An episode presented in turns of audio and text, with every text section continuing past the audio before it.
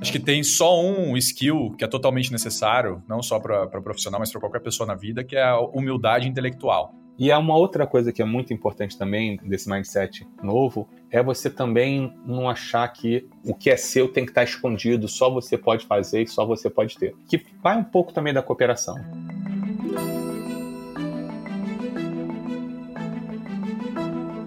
Olá, mentes inquietas e curiosas do século XXI. Estamos começando mais um The Shift, o seu podcast sobre inovação disruptiva. Eu sou a Cristina Deluca. E eu sou a Silvia Bassi e a gente está aqui para falar sobre disrupção, porque a regra é a ruptura é a única constante do século XXI. Claro, e a gente claro. vai falar muito sobre isso hoje. Vamos lá. Vamos. Qual é Vamos. o assunto? Diga. Então, o assunto de hoje é como ensinar truque novo para gente grande. Ou, né, melhor dizendo, como é que a gente ajuda empresas, empreendedores e gestores a praticar pensamento digital e criar novos negócios ou pivotar, né, ou melhorar os negócios existentes para avançar na nova economia.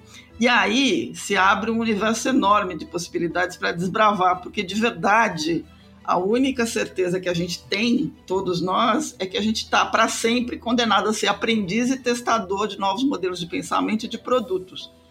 E para falar disso, né, de que tudo muda e para ficar melhor, a gente trouxe aqui dois convidados que estão exatamente nesse momento fazendo isso, ajudando pessoas a virar CEOs ou empreendedores digitais ou vetores de transformação das suas próprias companhias por meio de mentorias, cursos, parcerias, muita mão na massa e muito network.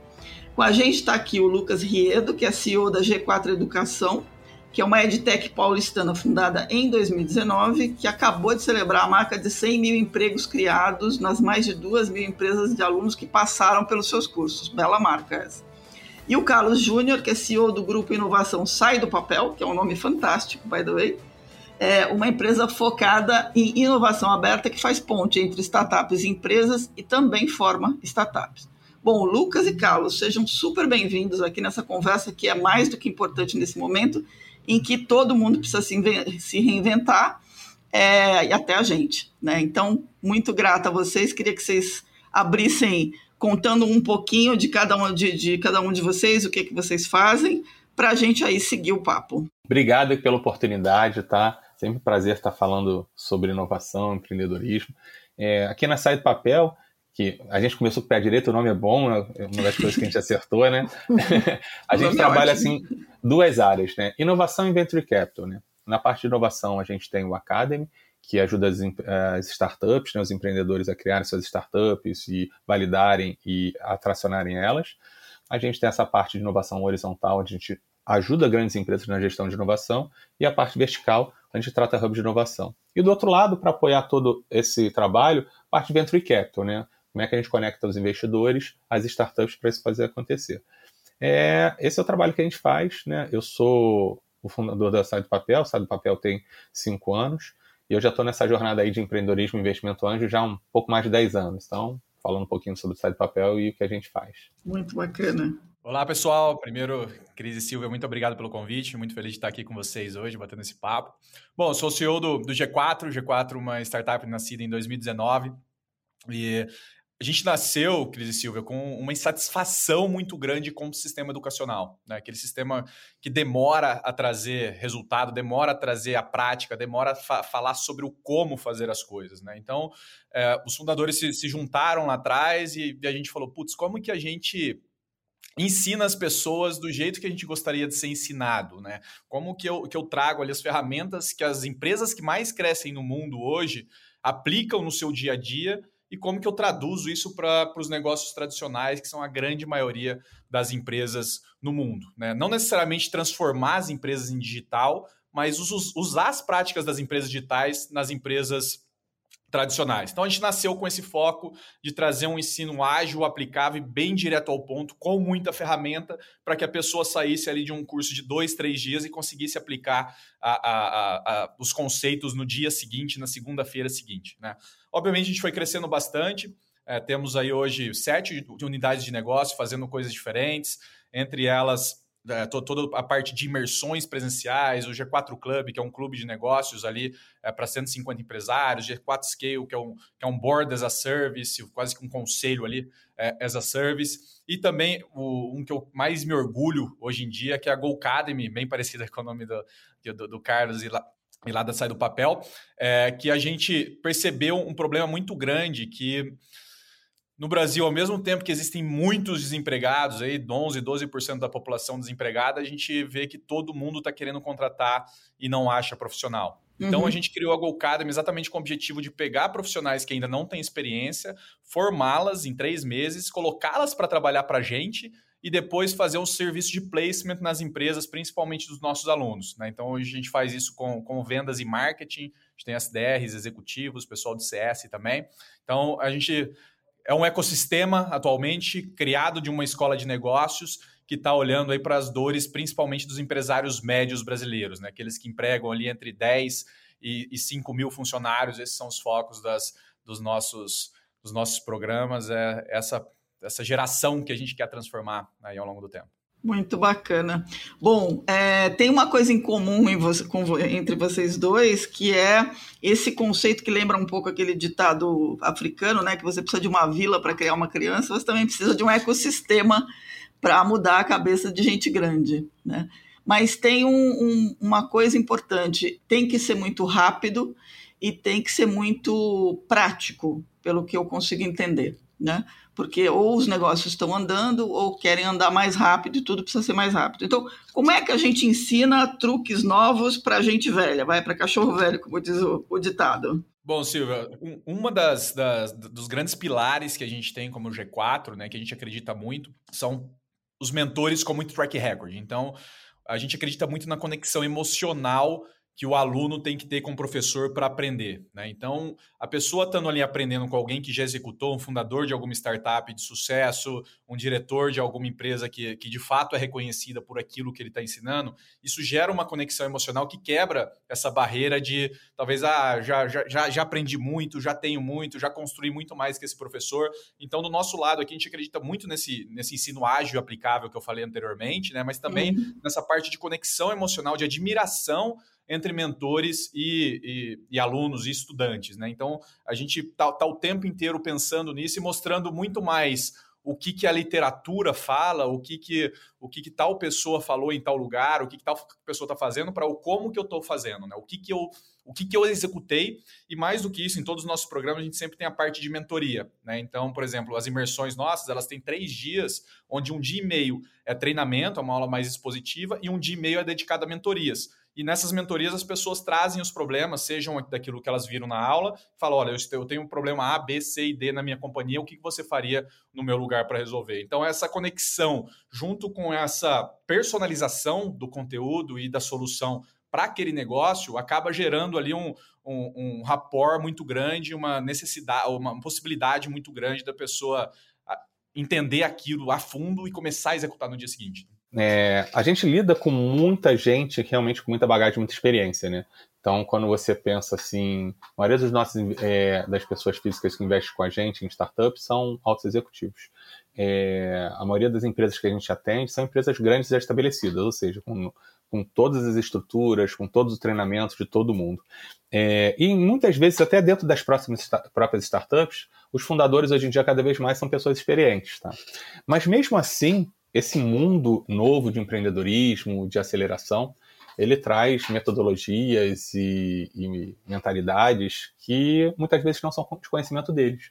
Então é por isso que eles procuram a gente, que a gente chega numa grande empresa e começa a promover várias atividades que vão estimular essa mentalidade é, de empreendedorismo, de cooperação, de inovação, vão criar estruturas dentro da empresa, por exemplo, para que alguém que tem uma ideia, que está vivenciando aquela dor, tenha um caminho bem claro onde ele possa propor uma solução e depois participar daquela solução e ser apoiado pela empresa, né?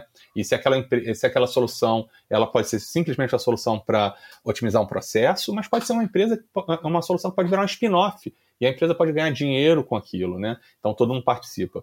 É, ao mesmo tempo, é, se você pensa no investidor, a maioria dos nossos investidores, ele inicialmente ele procura um retorno, mas ele vê muito, com muito bons olhos, e quase um MBA investir numa startup. Né? Então, como é que a Sai Papel insere aquele executivo que está fazendo transição de carreira ou que quer entender mais desse mundo de startups para implementar na sua própria empresa dentro desse ecossistema? Como é que ele aprende isso? Então, quando ele é, investe na startup, a gente promove encontros e atividades e treinamento que ele começa a entender que está acontecendo. Cada startup, na realidade, é um laboratório com várias hipóteses que eles levantam e eles vão tentando das formas mais baratas e mais ágeis para poder validar essas hipóteses crescerem. E aquele conceito que é criado, ele leva para o investidor leva para a empresa dele. Então, é, de alguma forma, são pessoas que já com muita experiência, mas estão aprendendo truques novos, né? Bacana. Eu queria fazer uma pergunta para os dois, né? Vocês estão lidando com muita gente. Quais são os skills necessários aí, as habilidades que vocês consideram fundamentais é, para os alunos se tornarem profissionais de impacto e transformadores? Bom, Cris, acho que tem só um skill que é totalmente necessário, não só para profissional, mas para qualquer pessoa na vida, que é a humildade intelectual. Né? Então, eu, a gente está numa era que já, já é clichê falar que tudo está mudando, que tudo vai mudar cada vez mais rápido.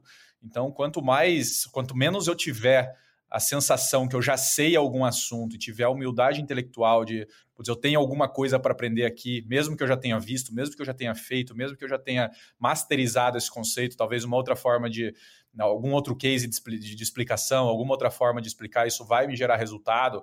Acho que é o skill dos profissionais, das pessoas que estão aprendendo mais, mais importantes de se ter. Eu, pessoalmente, já me caí na, na já caí na armadilha de algumas vezes, lá, ah, não, não tenho nada para para aprender com essa pessoa, com esse curso, com esse vídeo, com essa, enfim, com essa apresentação, exatamente violando aí um pouquinho da humildade intelectual e graças a, a graças a Deus eu consegui é, depois fazer uma autorreflexão, falar, cara, isso não, não vai me levar em lugar nenhum. O tempo todo tem pessoas aprendendo, aplicando os mesmos conceitos eu acho que eu já sei, mas aplicando de formas diferentes que eu posso aplicar em outras coisas. Então, esse, essa humildade intelectual misturada um pouco com a curiosidade de, de querer sempre saber mais, de querer não estar tá satisfeito com não saber algum assunto, acho que é o skill mais importante que a gente pode ter aí na nossa carreira. Bacana. Bom, concordo com, com o Lucas.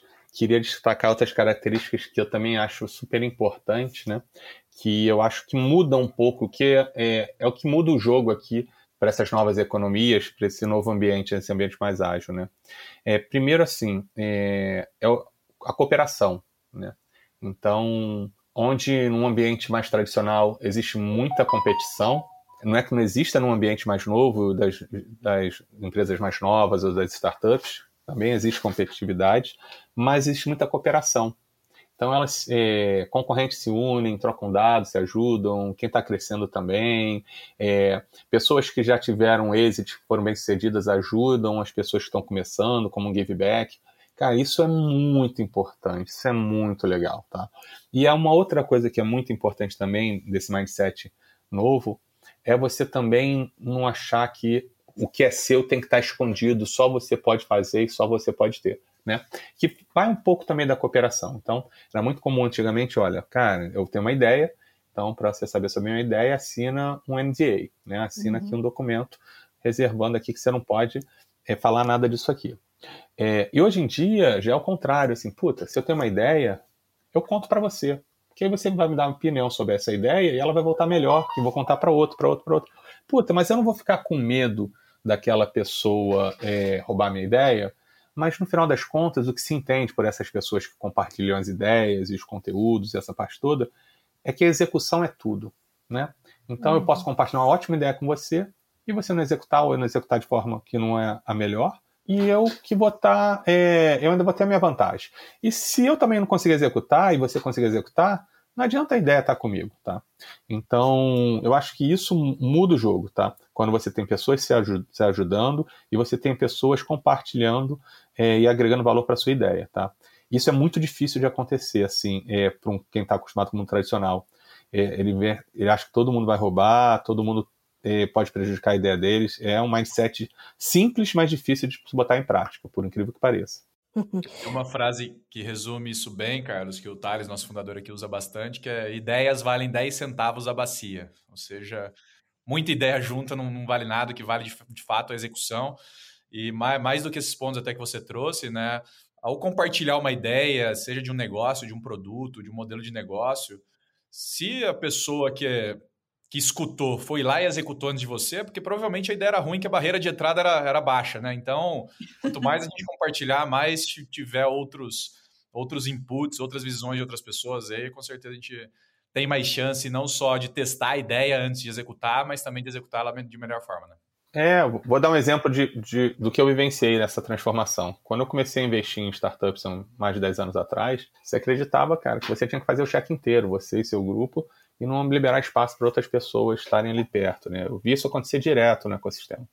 Hoje em dia já é o contrário. Ninguém quer investir sozinho. Cara, eu só entro se fulano, fulano, fulano entrar. Porque eles entendem que eles diluem o, o, o risco e eles aumentam a ajuda ao uhum. empreendedor, né? Então, foi melhorando esse mindset e, cara, e está se transformando no mercado que tem transformando aí. De uh, ano 2021, acho que, se eu não me engano, foi 3 bi de dólares investidos em Venture Capital no Brasil. Esse ano passado, foi, 2020, 2021, se eu não me engano, foi quase 10 bi. Então, triplicou. É muita coisa. Então, mas eu acho que por causa da mudança, entre outras coisas, desse mindset. Olha, são, dois, são duas respostas bastante é, fora do que a gente já ouviu aqui. Então, assim, já dou os parabéns para vocês, porque vocês saem realmente do convencional. E, e, aí a minha próxima pergunta é: como pegar um cara que está no negócio dele há anos, né, e que está ali fazendo convencional, ou que tem aquela ideia que ele acha que ele vai ganhar bilhões, e colocar isso na cabecinha dessas pessoas, né, porque é, é meio contra-intuitivo o que vocês estão falando. No nosso caso aqui, Cris, é, a gente tra trabalha muito com, com estratégias de, de inbound marketing, né? Ou seja, a gente tenta fazer com que o cliente levante a mão e fale, opa, quero estudar com vocês. A gente não faz nenhuma estratégia de ir até o cliente de forma ativa. Tá. Né? E o que, que a gente faz para conseguir isso? A gente produz muito conteúdo. Então, a uhum. gente produz conteúdo por e-mail, a gente conteúdo, produz conteúdo por blog, por YouTube, por podcast, Instagram. Então, a nossa estratégia é sempre estar tá falando para mais pessoas e é quase como uma evangelização. Não é a primeira vez que eu falar aquilo que a pessoa vai aceitar e colocar para dentro. Uhum. Ela vai escutar aquela num, num, num, podcast que eu falei aqui, daqui a pouco ela vai me seguir no Instagram e vai ver dois posts nos próximos 60 dias fazendo alguma coisa. Aí ela vai se ligar, ela passa a ser o. Ela deixa de, de, de não saber que ela não sabe, ela passa a saber que ela não sabe. Então, na próxima vez que ela escutar uma outra pessoa falando uma coisa parecida, ela fala: opa, peraí. E começa. Então, é um trabalho de longo prazo. A gente não tem a a pretensão de, de, no modelo que a gente opera, de formações curtas, de dois, três dias, a gente não tem a pretensão que a pessoa não nos conheça, venha aqui três dias e, e, e, mude completamente o negócio dela. Mas a gente sabe que se ele começar a ter contato comigo, daqui um mês ele escutar um podcast, daqui dois meses ele ler um e-mail, daqui três meses ele conversar com alguém que veio aqui, para daqui cinco meses ele, ele vir fazer alguma coisa comigo, e aí sim tá três dias com a gente aqui, muitas das coisas ele já vai ter internalizado e no fim do dia vai acabar mudando, mudando a cabeça dele, que não precisa mudar também 100%, ele não precisa sair daqui outra pessoa, ele precisa sair com 5% melhor, 3% melhor, aplicar duas. Em uma imersão, geralmente a gente está falando aí de 60, 90 é, é, temas que a gente, que a gente é, aplica, que a gente ensina, né? Uhum. Eu não uhum. tenho a pretensão que nenhuma pessoa aplique mais que 40, 50 mas eu quero que todo mundo aplique duas, três no negócio dela no dia seguinte. Então, é esse trabalho de formiguinha aí, de estar tá sempre falando, sempre expondo, 98, 95% das vezes de forma gratuita, é o que gera valor para o negócio, é o que gera valor para o cliente, é o que faz de fato conseguir essa transformação entre eles. Um processo de maturação mais até, né? Exatamente. Então, então da mesma forma, né, além de divulgar muito conteúdo rico para que as pessoas possam ler e aprender na internet, é, é, também, como eu falei, esse give back, esse, esse compartilhamento. Então, a gente faz questão, não só eu, mas toda a minha equipe, de apoiar todo o ecossistema e participar. Então, estou fazendo isso aqui hoje no podcast com vocês. Sábado vou estar participando de uma banca para o Sebrae. E aí, cara, tem uma agenda forte minha e, e todo mundo da Saída do Papel apoiando eventos, criando eventos, cursos, é, a maioria das vezes de forma gratuita, tá? Para poder fomentar esse ecossistema, mudar o mindset. A gente, com eventos próprios também, como a gente faz um, um maior evento da América Latina, né? Foi o Innovation Week, não sei se vocês ficaram sabendo. A gente O Alfredo teve lá, uhum. Lucas, lá uhum. de vocês, ah, né? Legal. Parceiro, já parceiro de longa data.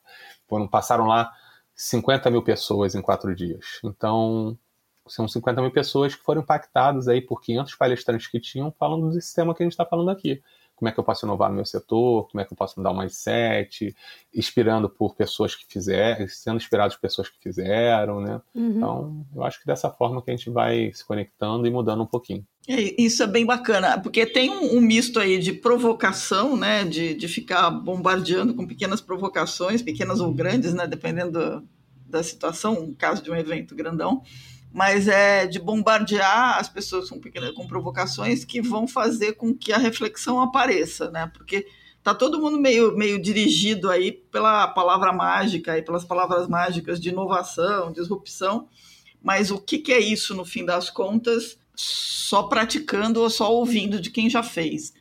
É, e aí, aí eu, tinha uma, eu tenho uma, uma pergunta para vocês. O Lucas, ah, logo no começo, quando a gente estava se preparando para começar a gravar, vocês, a gente conversou um pouco sobre olhar para exemplos novos para entender como é que empresas bem-sucedidas no mercado digital fizeram né, e tentar entender esses modelos. Aí eu queria entender uma coisa: quando você traz pessoas que já empreendem alguma em longa data no mercado tradicional, elas vêm lá com aqueles livros clássicos né, de gestão, de crescer. Como é que, como é que traz essas novas ideias? Como é que, como é que essas novas ideias se, se solidificam quando você leva para essas pessoas? Bom, Silvia, eu, eu, eu não, acredito muito no poder das novas ideias, tá? Uhum. Deixa eu explicar um pouquinho melhor o que, que é isso. Novas ideias, com certeza, elas existem, são disruptivas, mas elas acontecem com muita pouca frequência. Então, se a gente pegar no nosso bolso hoje um aparelhinho aí que chama iPhone, o que, que é o uhum. iPhone, né? Ele é um telefone, um iPad e um navegador na internet. Inclusive o vídeo famoso do, do primeiro do primeiro iPhone, do, do, Steve Jobs fazendo um iPhone, um iPod e um browser de internet. Ele fala três vezes exatamente para falar isso. Então é uma concatenação de três ideias que, que, que deu origem ao iPhone, assim que como quase qualquer coisa, é muito difícil a gente pegar qualquer coisa e falar, caramba, isso aqui foi uma ideia totalmente disruptiva. Então, é, a gente não tem que estar, tá, os empresários, as pessoas não tem que estar tá, é, procurando the next big thing, né, a maior coisa que, que vai fazer. Eles precisam entender algumas coisas que funcionaram e olhar para si mesmo, olhar para o negócio deles e falar como que eu aplico isso no meu negócio.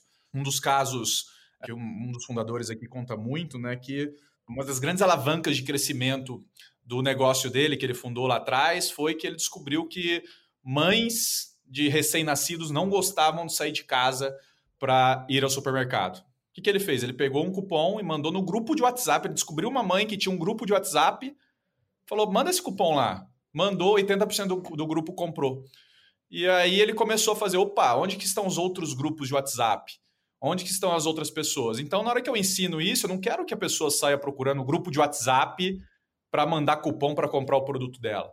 Eu quero que ela saia dali e fale, opa, onde que meus clientes estão? Uhum. Ah, eu vendo whisky, então eu vou falar de, de whisky o tempo inteiro ou eu vou procurar a charuteria da cidade para fazer algum tipo de ação lá? Então, a, as reflexões que a gente faz não é, cara, você vai mudar o seu negócio, você vai transformar, você vai criar uma coisa totalmente do zero. Não, gente, você vai pegar algumas ideias, concatenar, pensar para o seu negócio e aplicar. E aí, aplicando, você vai ter algum resultado, você vai crescer, e isso vira um, um ciclo totalmente virtuoso, que cada vez, quanto mais você for fazendo, mais você quer fazer. Né?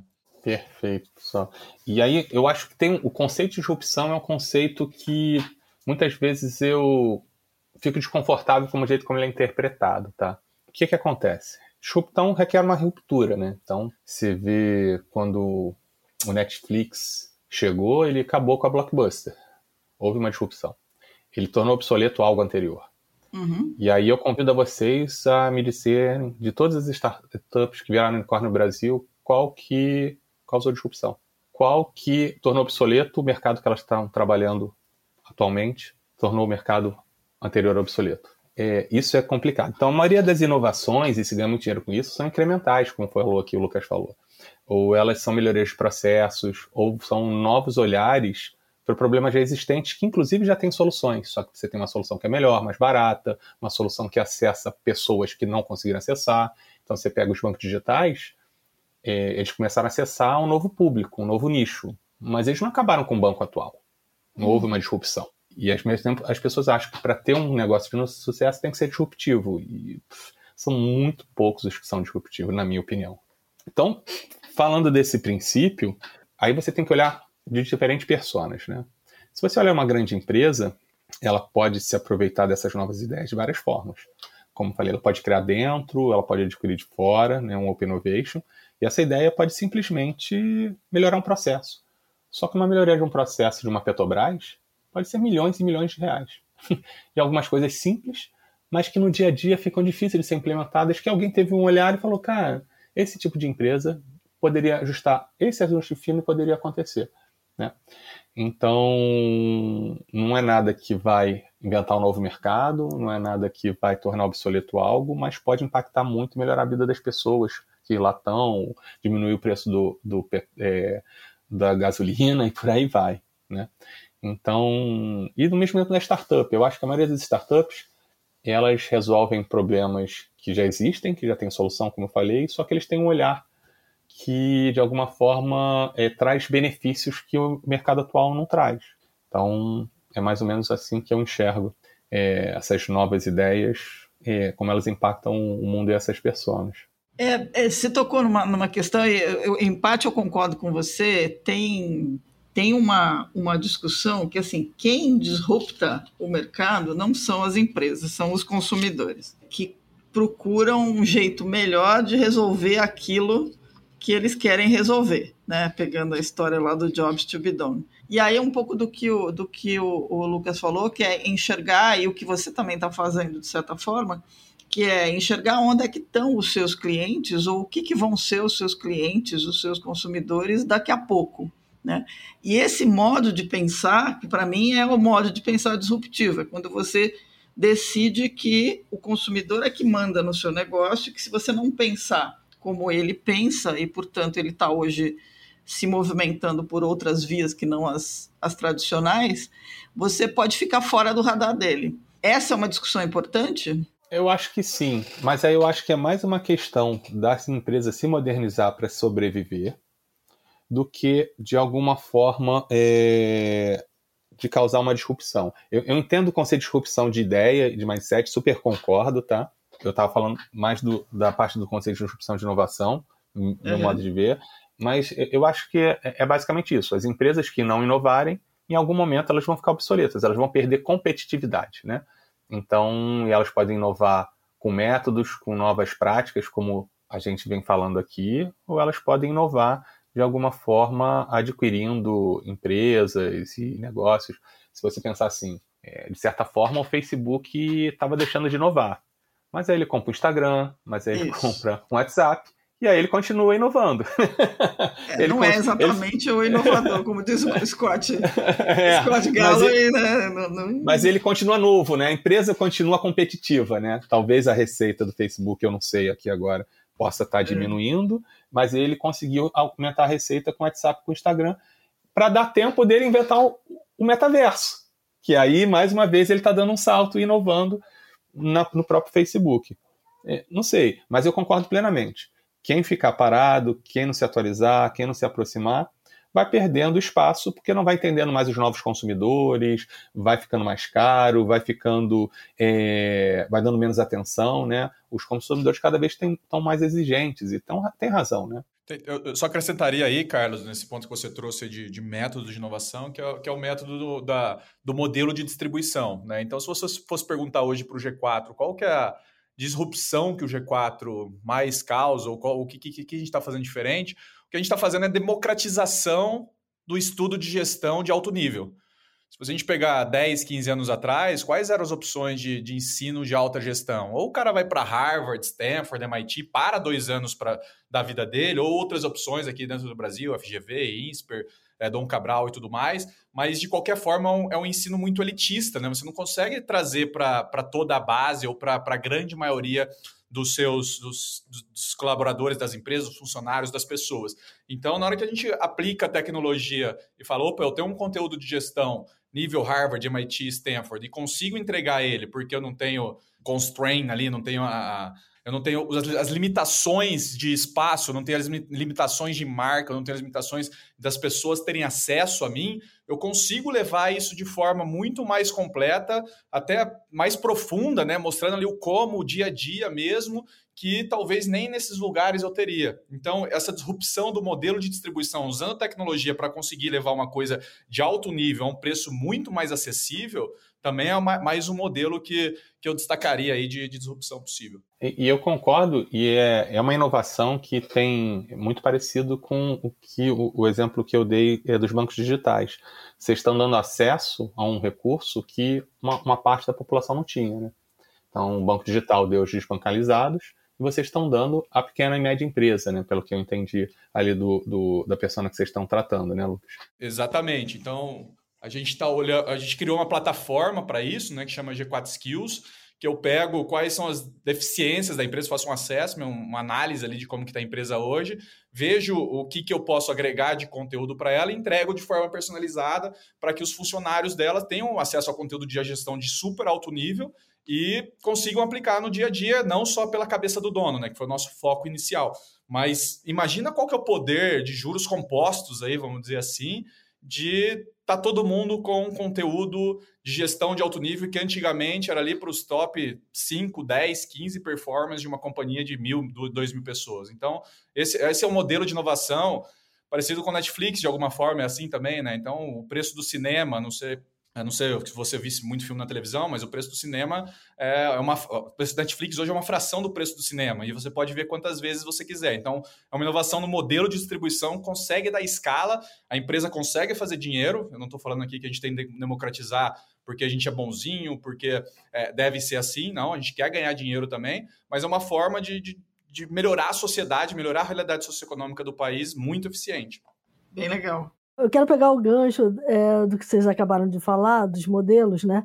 É, Para a gente mensurar esses modelos e saber se eles de fato são modelos de sucesso, se eles vão ter escalabilidade, enfim, é, se dá para investir e apostar num negócio que é um negócio que é muito novo, né, que está resolvendo uma dor antiga, mas de uma forma é, diferente do que vinha sendo resolvido, a gente usa a metodologia. Vocês falaram de metodologias aqui o tempo inteiro, desde o início. Toda metodologia que é aplicada hoje para as startups e para a nova economia digital, a gente consegue aplicar em qualquer tipo de negócio? Com certeza, né? É isso que a gente acaba fazendo hoje em dia com uma pessoa que é diferente que a gente trata que é da G4, que são das grandes empresas, né? Então, quando a gente pega essas grandes empresas e aplica essas metodologias ágeis, essas metodologias que os novos negócios e os negócios digitais estão usando, é, de alguma forma a gente consegue dar um pouco mais de agilidade a elas, né? Que é o mesmo trabalho que o Lucas, que eu estou entendendo, faz também, só as pessoas que são diferentes, né? Mas é o mesmo impacto, o mesmo, mesmo trabalho. Claro, a gente entrega de forma diferente, né? Como o Lucas falou, a gente tem é, abordagens diferentes do serviço, até por causa do ticket da persona, né? Uhum. É, que a gente vai ter. Mas eu acho que é dessa forma. É, com certeza, com certeza. Exatamente, cara. Assim, tem. Hoje no G4 a gente olha também para grandes empresas, mas o, a gente conseguiu, ou está buscando fazer isso, é, atender a todas, todas as dores de uma que, uma. que uma empresa vem a ter na questão de educação, de software, ferramentas. Né? Então, quando a gente olha para para os problemas que elas têm. A gente sempre, inclusive, uma das coisas que a gente mais ensina, né? Comece pelo, pelo, problema, não pela solução. Acho que muitas vezes as pessoas ficam apaixonadas pela solução e acabam até se perdendo com, com qual problema elas estão resolvendo.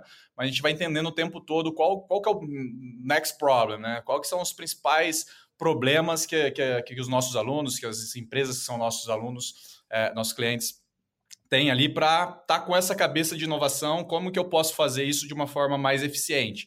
Né? O exemplo foi o Go Academy, que eu falei aqui, que é, que é, que é o nosso treinamento de profissionais para fornecer para as empresas, né? que existem serviços desses no mercado. Existem headhunters, existem profissionais, existem é, de escolas, outras escolas e tudo mais, mas a gente sentiu uma dificuldade de em quem que eu acredito. Né? Então, a gente usou a nossa marca, a confiança que esses alunos têm para a gente, que por um lado, ajuda a gente a, a, a, escalar mais isso, mas por outro lado, dá uma grande responsabilidade também. E trouxe isso, beleza, coloca no papel o que, que é feito hoje, como que eu posso disruptar esse mercado. Opa, se eu entregar alguém que tem o selo, que já tenha trabalhado comigo, isso tem valor para o mercado. Então, peraí, então é esse o valor máximo que a gente vai dar? Não, então tem uma formação aqui totalmente prática, com aulas ao vivo, aulas gravadas, uma inteligência artificial por trás e tudo mais, que eu consigo formar esse cara talvez melhor do que o cara que está dois anos trabalhando como pré-vendas ou como SDR em alguma startup. Então, coloco esse cara três meses, dou um selo para ele, G4, eu vendo para a empresa, né? não vendo para ele, e ajuda ele, a ele entrar em alguma empresa e gera o valor para todas as pontas e ganha dinheiro com isso. Acho que, é que esse é o, é o modelo que a gente mais gosta, né? do ganha, ganha, ganha, todo mundo sai ganhando. É, vou até dar um exemplo para ficar mais claro o que eu falei. Vou pegar um dos serviços que a gente presta, são hackathons.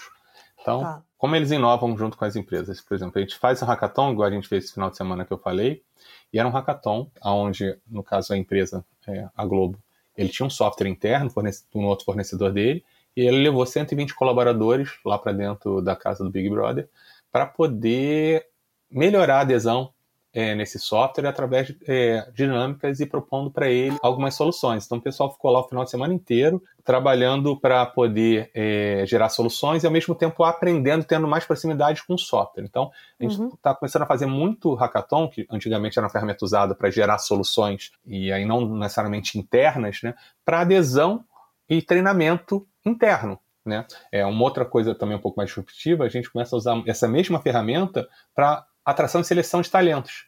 Então você pega, faz um hackathon junto com algum parceiro de RH e ali naquelas dinâmicas todas o parceiro de RH está olhando como cada um se comporta no grupo, como é que ele propõe, como é que ele lidera, como é que ele passa por um desafio e no final das contas eles têm um perfil mais adequado num ambiente controlado da pessoa trabalhando. Então você começa a propor dinâmicas que às vezes já são até conhecidas e dá um, um, um, um cunho e uma atenção um pouco mais inova de inovação para poder atender essas empresas. Tem um, aspecto que faz, que faz o, o sucesso acontecer na, nas empresas digitais, digamos assim, que é não ter o legado, né? E não ter o legado nem de clientes e nem de, de coisas feitas de modos antigos faz com que elas tenham essa propensão a arriscar, né? a testar, a arriscar e a se mover.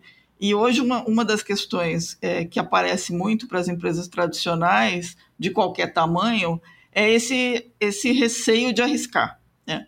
Que me parece que é um, é um ponto importante. Isso aparece para vocês nas angústias, da, das, de, de, nas angústias das pessoas que vão fazer os cursos ou que participam desses projetos, essa de que, que precisa ser combatido, ou seja, você precisa saber que você tem que se arriscar é, de forma controlada ou não, mas é, é precisa experimentar novas coisas? Muito, Silvia. E assim, mesmo antes do G4, eu trabalhava como consultor em consultoria de gestão antes daqui, né? Então a gente fez bastante projetos em empresas gigantes e, e eu me pegava questionando muito, né? Então, uhum. um, um, dos maiores varejos do Brasil, eu fiz um projeto grande lá, e eu pensei, cara, essa empresa é de 1960 e alguma coisa.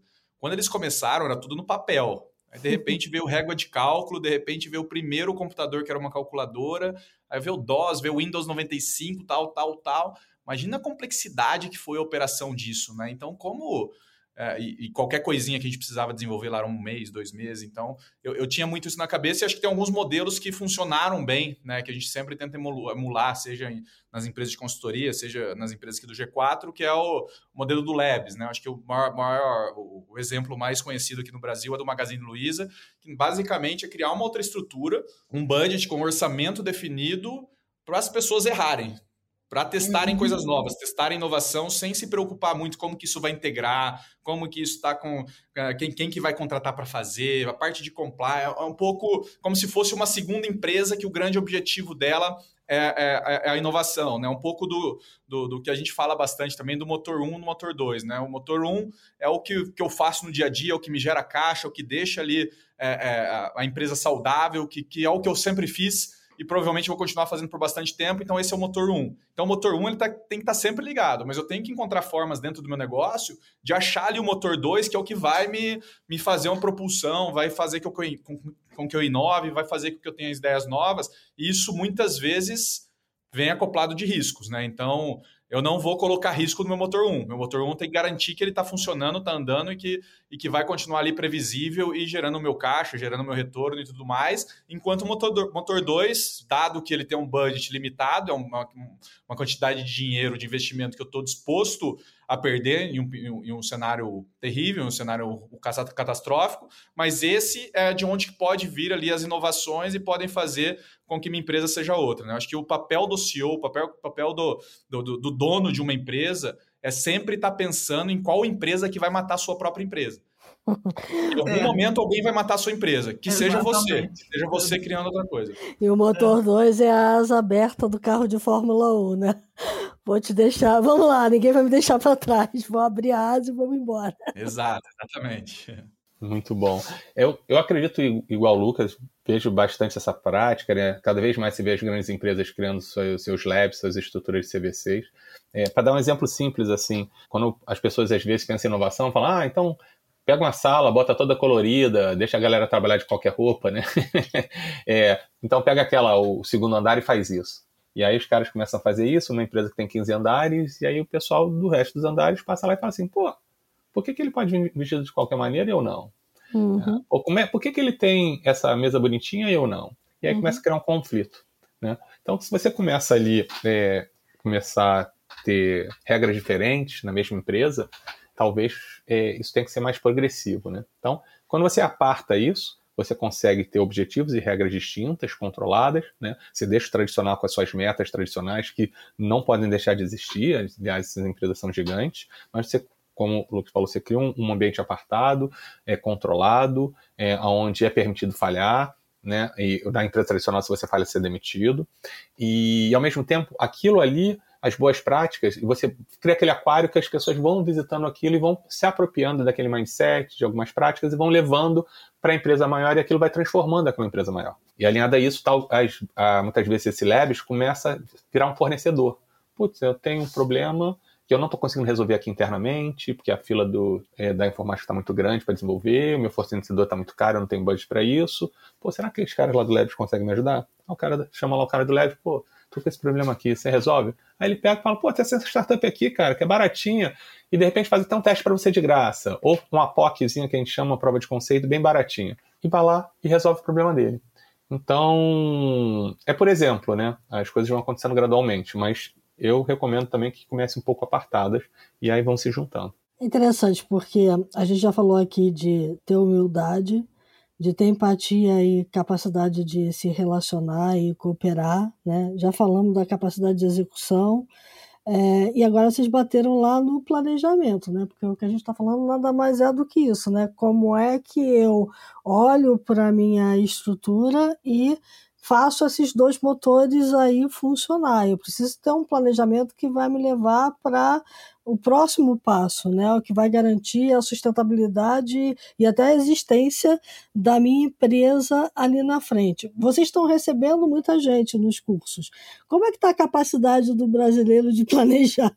Cris, é, acho que isso é um problema nosso, histórico, né? de, de pegar aí, década de 70, 80, hiperinflação e tudo mais, era basicamente impossível uh, a gente fazer um planejamento muito grande, mas no contexto atual também é muito difícil, né? Então, assim, a, a mentalidade que a gente gosta aqui é a mentalidade do teste e erro, uh, inclusive aqui no G4. Hoje, quando eu paro para analisar o G4, essas sete unidades de negócio, olhando para trás, tudo faz muito sentido, tudo parece que foi muito bem planejado. Eu faço primeiro aqui, depois ali, depois ali, depois ali.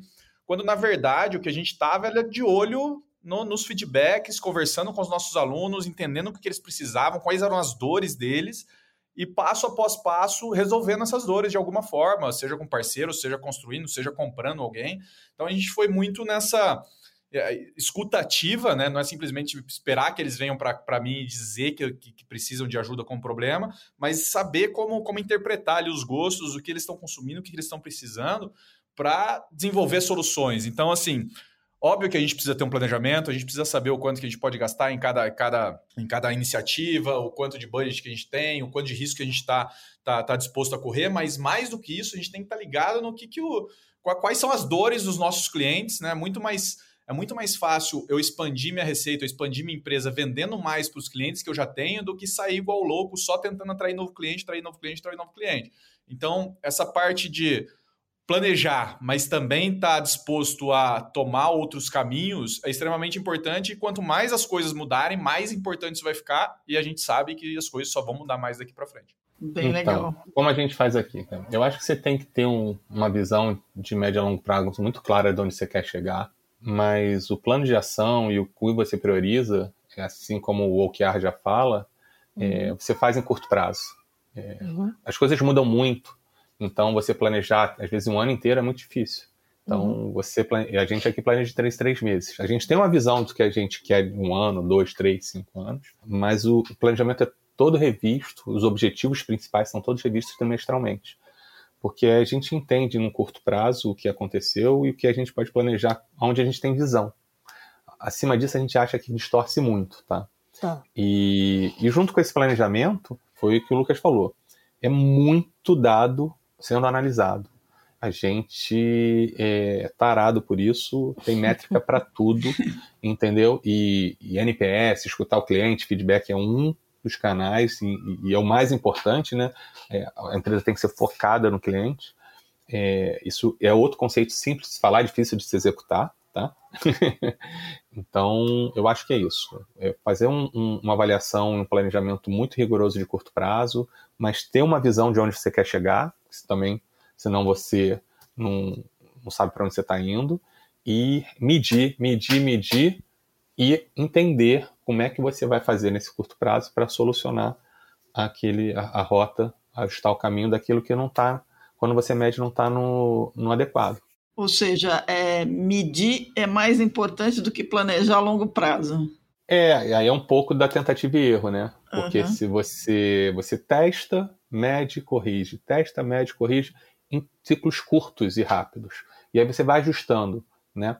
Mas você planeja o longo prazo. Ó, daqui até o final do ano eu quero chegar andando a Brasília. Mas eu não, eu não vou saber se eu vou dormir em dezembro no quilômetro 66. Eu vou vendo, eu vou vendo aos poucos aonde eu vou dormir, quantos passos eu vou dar por dia, porque eu vou ficando mais cansado, eu vou diminuindo o número de passos, ou eu vou pegar carona com alguém, porque eu conheci no meio da jornada, tá? Então, o como eu vou chegar lá, esse plano de ação, ele muda diariamente, semanalmente. O objetivo não. Tá. O objetivo é o mesmo. Claro. Então, é aí, até que aí que você diferencia de objetivo para plano de ação, que é uma das coisas que as pessoas erram muito no planejamento elas botam plano de ação como objetivo. E Isso. aí muda. E a regra é simples. Se você mudou em três meses, não é objetivo, é plano de ação. Uhum. Perfeito. Perfeito. É, queria fazer uma última pergunta. A gente falou um pouco antes que às vezes as coisas óbvias são as mais difíceis de, de fazer e o que parece óbvio para gente não é óbvio para nesse momento principalmente não é óbvio para todo mundo. Então vale a pena bater nessa tecla. Qual é a coisa mais óbvia que as, que as pessoas deveriam saber, o que vocês tentam trazer para os cursos e para os e processos de vocês, para quem está tá frequentando, que deveria ser feito é, e que as pessoas às vezes não estão fazendo? Bom, Silva, do, do, do, meu lado aqui, assim, o que, o que mais me, me espanta é o tamanho dos times abaixo dos líderes. Tá. Então, o Jeff Bezos tem uma frase famosa dele que se o seu time não pode ser alimentado com duas pizzas, ele está grande demais. Uhum. É, no High Output Management, o, o Andy Groove fala muito sobre dedicar meia, meio, meio período do seu dia para cada liderado que você tem. Ou seja, os dois ali juntando, a gente está falando ainda de um time entre seis e oito pessoas, seria o máximo de, de, de, de pessoas que você poderia ter na sua liderança. É, obviamente isso não é uma regra, esse é o, é o limite e tudo mais, mas me espanta muitas vezes aqui donos de empresas que têm 80 pessoas diretamente ligado a eles. 60 pessoas, 15, 20, 25, que é simplesmente impossível de gerenciar. Não tem como você gerenciar diretamente 25 pessoas. Então, uma das coisas que a gente ensina muito aqui é que você precisa quebrar os seus times em times menores para que eles tenham ali entre 6 e 10 pessoas, vamos dizer assim, para que seja possível fazer um, um, gerenciamento. Ah, mas isso vai aumentar os meus custos porque eu vou ter que promover mais gente. Não, não necessariamente. talvez você tenha que ter um capitão ali, como se fosse um, uma pessoa do mesmo time, só que ela tem liderança ali para desenvolver as outras pessoas, uma pessoa um pouco mais sênior, que não necessariamente tem que ter um salário maior. Você não precisa começar a criar coordenador, é, superintendente e tudo mais, uma, toda uma estrutura para isso. Então, e, esse é o ponto que, que mais me surpreende. Assim, times muito grandes são impossíveis de liderar, porque você não tem tempo exatamente para liderar eles. Bem legal. Para mim, foco. Tá. É, é, e aí é muito engraçado, porque, pô, startup tem que ter foco, empresa tem que ter foco, você tem que ter foco. Mas são poucas as empresas, as startups, os líderes que eu conheço que têm foco. Você vê quando ele tem foco, quando ele começa a falar não para dinheiro. aí tá. sim. Porque o que acontece? Quando você começa a, a, a tracionar, quando você começa a ter uma startup que está começando a ganhar dinheiro, paralelo a ela, aparecem várias iniciativas que fazem sentido e que se de alguma forma você iniciar aquela iniciativa, ou se você se adaptar a alguém, se juntar a alguém, vai gerar receita. Mas aí isso vai te desvirtuar, vai tirar sua atenção do seu produto principal, da onde você está crescendo com maior velocidade, da onde a cada real e tempo que você, minuto que você bota, te traz um maior retorno. E aí você começa a desacelerar. Mas é difícil, cara, você falar assim, não, mas isso aqui também vai dar dinheiro, tem muita sinergia com o meu negócio. Então, uhum. é, a maioria das startups se perde aí. Ele começa a querer abraçar o mundo, ele começa a ter outras receitas incrementais e começa a deixar de dar atenção ao, um, produto principal. E quando você ainda não tracionou, que é a validação, a mesma coisa. Você não tem foco em investigar fundo porque não está dando certo. Você desiste, desiste logo no início do processo e procura uma outra alternativa. E vai pulando de alternativa, alternativa, alternativa, alternativa, sem ter estressado aquele processo inicial. É uma perda de foco. E às vezes você se deparou com o primeiro hipótese que você tinha, pelo primeiro canal que era o certo, mas você não aprofundou e ficou naquela angústia, naquela, é, é, naquela vontade de fazer acontecer e vai fazendo. E se você juntar esses dois com o cara que recebeu o dinheiro e ele usou o dinheiro dessa forma errada, porque ele ainda não validou e aí ele só escalou o problema, porque ele usou o dinheiro para aprender e muitas vezes não aprende. Quando você tem dinheiro, você é relaxado. Né? Quando você não tem dinheiro, você faz tudo da melhor maneira possível. Quando você tem dinheiro, você relaxa, né? Pô, só aqui se eu perder esse pouquinho aqui não tem problema, porque tem outro ali. Né? E ao mesmo tempo, lá a empresa que está crescendo rapidamente, que quer receita incremental. Aí é um desastre. Aí é um desastre. Então, foco é tudo. E é principalmente foco em dizer não, né? Naquilo que não serve. Esse é o mais difícil. Dizer não para dinheiro. Dizer não para dinheiro. Quando, quando, eu chego um empreendedor e falo, pô, isso aqui eu vou ganhar dinheiro, eu falo, cara, não, mas não, Ai, eu, calma, eu, vou perder tempo aqui. Mas como tempo? Você está ganhando dinheiro. Cara, não, não tanto quanto eu estou ganhando se eu focar aqui. Cara, esse cara eu olho com carinho. Nossa, Bem legal. Cara, bom. Muito bom, gente. Bom, é, Lucas, Carlos, Obrigada aí pela, pela conversa ótima. Vou convidar vocês agora a entrar na fase do Insights.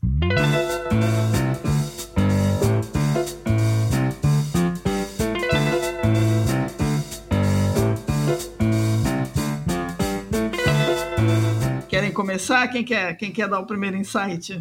Posso fazer. Opa! Tem um, um livro especificamente que eu posso dizer com todas as letras que mudou minha vida. Eu li ele a primeira vez com 20, 21 anos, ali meio perdido na faculdade. Eu entrei em uma palestra é, por acaso na, na faculdade, em outra faculdade, né, na minha universidade, em outra faculdade ali. E me recomendaram, eu gostava já de ler bastante. E no momento que eu li ali, eu falei, cara, existem outras pessoas como eu no mundo. A autora que escreveu isso e a, a, novela, o romance que ela criou ali, né?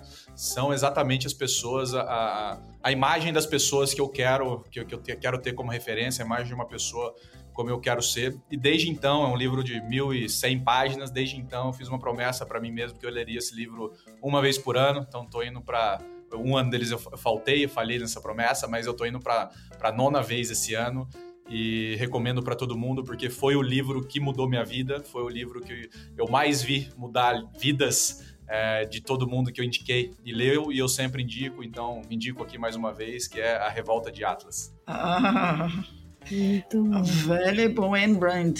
Muito bom. É. Diga, Carlos.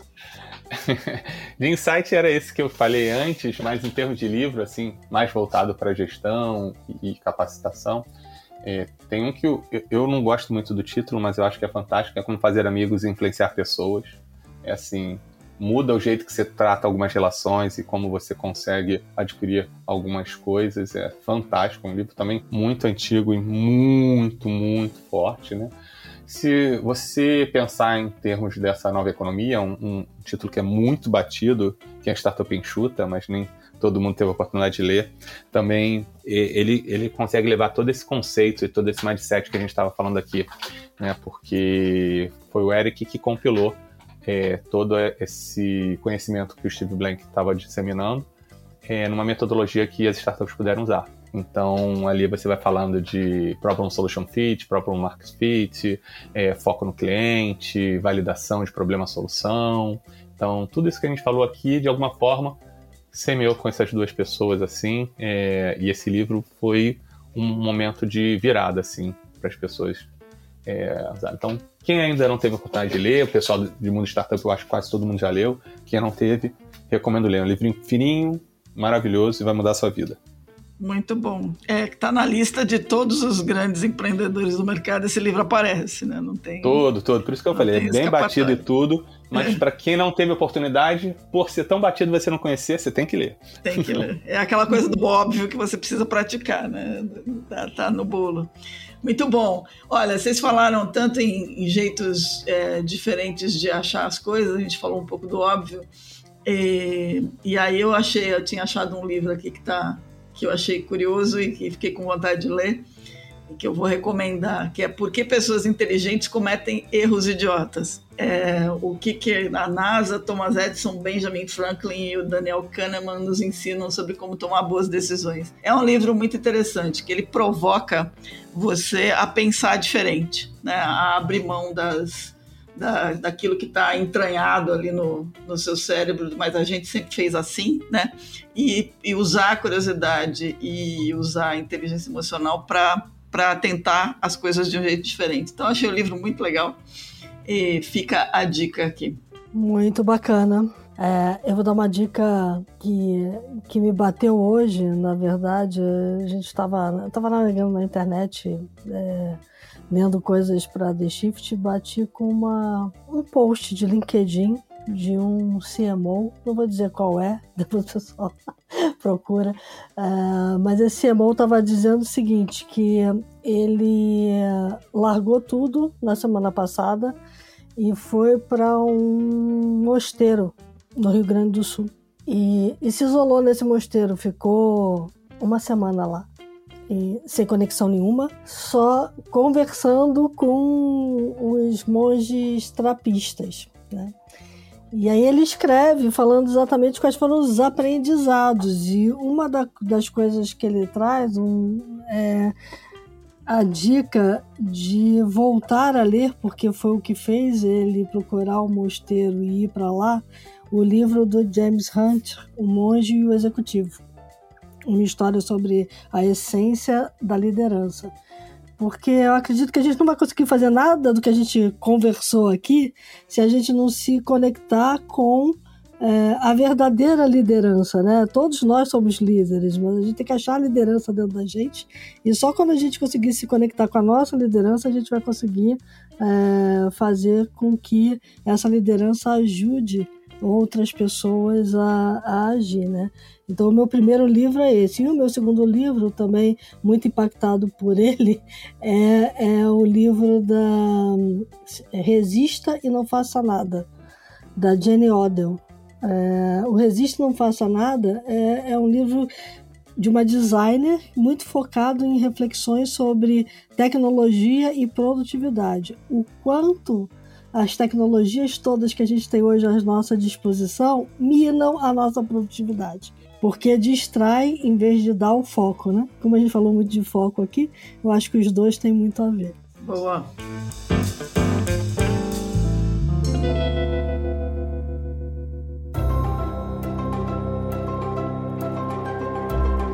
Isso posto, Carlos e Lucas, é um, foi um grande prazer ter vocês aqui. A gente agradece muito. Obrigada pelo tempo que vocês dedicaram aqui com a gente e as pessoas que estão nos ouvindo. E espero que a gente possa contar com vocês aí outras vezes. Eu que agradeço, senhor. Você falou que logo, logo vamos ter presencial e com vídeo. Opa. Espero ser convidado de novo. Conta comigo. Quando quiser, estou à disposição de vocês. Também, muito obrigado, cara. Ótimo papo, adorei. Conte sempre com a gente, tá bom? Opa, vamos contar de fato. É, bom, para todo mundo que nos ouviu aqui, é, dicas, sugestões, críticas, elogios, news.theshift.info. Lembrando que se você gosta do podcast da The Shift, se cadastre ali para receber os alertas de novos episódios e que a The Shift não é só podcast, a gente está tá na, na, internet, a gente tem as newsletters, visitem lá o site www.theshift.info, porque a gente escreve sobre isso o tempo todo. E se cuidem e até a próxima semana. É isso aí, gente. Lembre-se que o mundo lá fora está mudando muito porque tem um monte de gente decidindo fazer mudanças. Então, pense nas decisões que você vai tomar essa semana e decida o melhor possível. Isso aí.